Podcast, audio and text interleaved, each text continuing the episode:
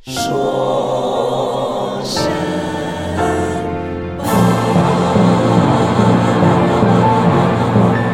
听说三月份还没有投票就流产了的美国医保法案，五月又一次卷土重来，这次居然还在众议院给通过了。法案通过的时候，共和党人一片欢呼雀跃，民主党人却唱起了小别离，预示着2018年中期选举，共和党只是在自毁前程。对此，小说表示，医保的拉锯是美国正在进行的一场信资信社的大讨论。喂，你们需不需要人来给你们挑几个地方画圈圈呢？大家好，欢迎收听二零一七年五月七日的说什么？我是你们的主持人沈小说。今天小说来给大家说一说又一次被搬上议程的美国医保法案。长期关注说什么的听众朋友们一定还记得，就在一个多月前，小说刚刚做了一集医保三部曲。这个三部曲告诉我们，不论川总统的牛皮吹得有多大，根据美国现有的框架，既要覆盖全民，又要物美价廉的医保是不可能存在的。今天小说就在延续上三集的思路，继续给大家讲一讲新一版的美国医保法。法案。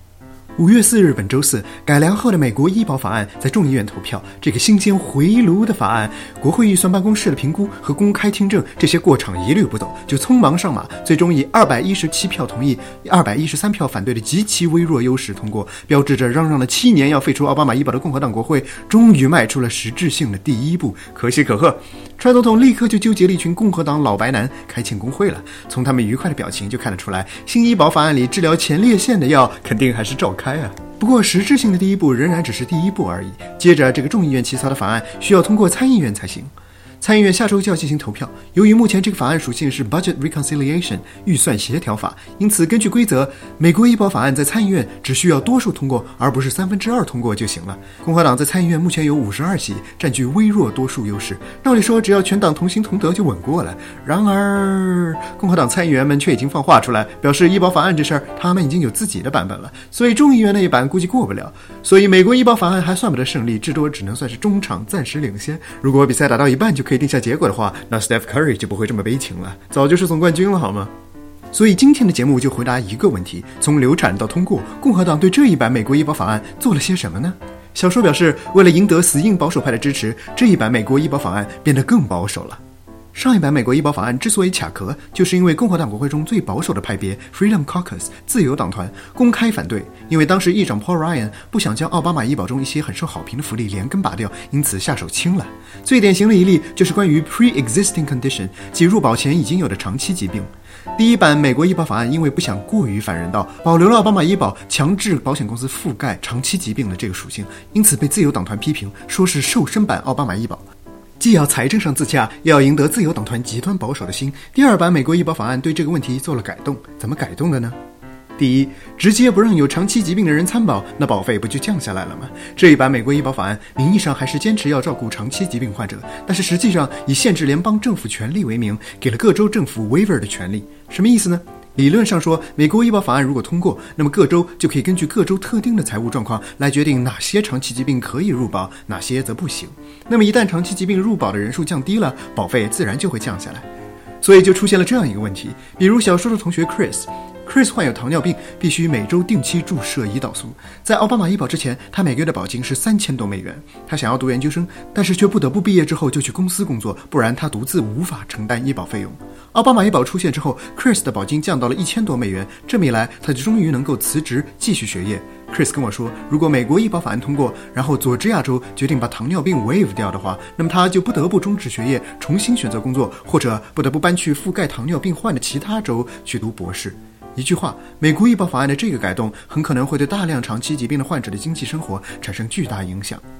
第二。同样的，根据现权政府原则，原来奥巴马医保中有十条强制保险公司必须涵盖的项目，被称为基本医保福利 （Essential Health Benefits），包括救护车出车、住院、急诊、新生儿妇幼保健、处方药、戒毒等等。现在也都一并交由各州自行裁断。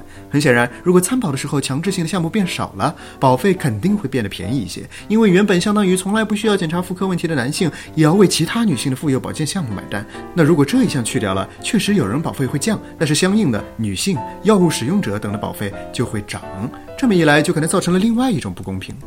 第三，当然还是要象征性的表明我们共和党人不是那么没人性的，于是就有了第二版美国医保法案的第三个重要改动，那就是高风险池 （High Risk Pool）。什么意思呢？如果有长期疾病的人是导致一般市场保金上升的主要原因，那好办，我们把这些人单独拎出来，为他们单独建一个保险不就行了吗？这就是所谓的高风险池。为了让他们的保金不要太离谱，联邦政府、州政府都会往这个池子里扔钱。理论上就是国家为病人补贴，而不是让其他健康人来为病人补贴。第二，把美国医保法案承诺，联邦政府向高风险注资五年之内将达到八十亿美元。在奥巴马医保诞生之前，有二十五个州都有类似的机制。然而，高风险池始终运营不好，因为长期疾病种类太多，参保的病人太多，这个池子就是个无底洞啊！钱总是不够用的。也正因为高风险池不够有效，奥巴马才想着要换一个办法，这才有了奥巴马医保。此番美国医保法案是又要走上旧路。虽然承诺在五年内往池子投入八十亿美元，不过但凡你对美国医疗的费用有所了解，都会知道这根本就是杯水车薪，无非是摆个姿态罢了。其实话说到这里，新版美国医保法案的思路已经很明确了。第一，为了大多数人的保费能降下来，必须要将造成高保费的人逐离；第二，为了让逐离名正言顺，联邦政府必须以财责自负为名，将权力还给州政府，或者也可以说把责任推给州政府。第三，如何处理被逐离的高医疗支出人群呢？走回自由市场的老路去呗。于是很可能最需要帮助的人就越是无助。这三条与奥巴马医保“人人为我，我为人人”的社会主义色彩理念完全是一百八十度大掉头，与川政府的执政思路则是高度对应。第一，像运营企业一样运营政府，那么人命也无非只是数字罢了，财政不亏损才是最重要的。第二，周全扩大，正好让川总统继续当甩手掌柜，打高尔夫球去。第三，你的健康不是国家的事儿，而是你自己的事儿，国家还要忙别的事儿呢。在第三点上，川总统和自由党团完全是一个路子，因此自由党团在谈判中提升了在众议院中的地位，从建制派手里争夺到了话语权，也是对川总统表忠心，替他出手，把这口注定要黑的锅提前先给甩出去。民主党人对共和党美国医保法案这一步臭棋深感鼓舞，因为他们认为奥巴马医保目前民调支持率仍然超过五成，而且有超过五成的人表示不想要国会再动医保，而支持上一版温和版美国医保法案的只有百分之十七不到。可见医保问题是美国人民不想川总统碰触的底线。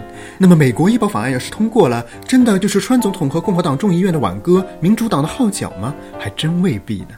第一，现在各州财权自负，反正出了问题怪州长，川总统就能继续屹立不倒。毕竟川粉们的个人崇拜热情还是很惊人的。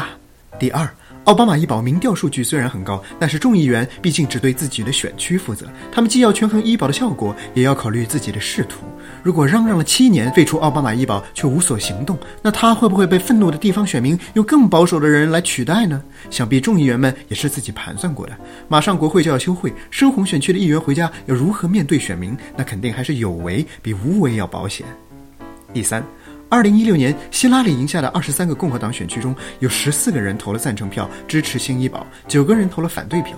这些被认为是岌岌可危的共和党议席，即便二零一八年全部被民主党拿下，民主党距离成为多数派仍差一席。更何况九位投反对票的议员，到时候民主党的对手也很难拿医保问题大做文章，为难他们。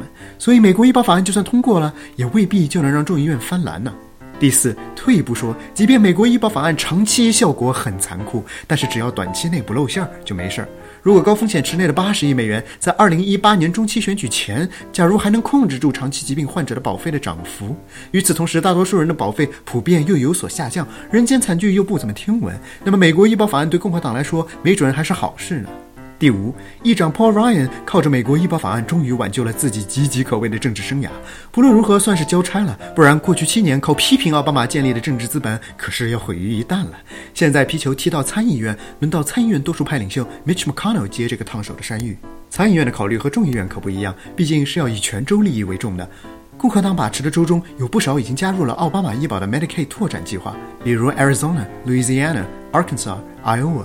如果接受美国医保法案，那么大量低收入人群就可能要失去医保。这类新闻会给他们的选情造成巨大冲击，这也是共和党参议员对共和党众议员的方案并不感冒而要重新拟过的重要原因之一。节目最后，我想提一提前文中提到的患有糖尿病的 Chris 同学。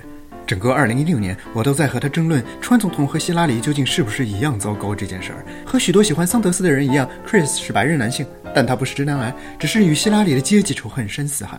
川总统就任之后干了不少糟心的事儿，每一次他都会说：“你真的觉得是希拉里的话就会好到哪里去吗？”这个高姿态到这周四算是到头了。毕竟就连 Chris 也不得不承认，就算希拉里是华尔街的走狗，在医保这个问题上，他至少还想搞点有美国特色的资本主义吧。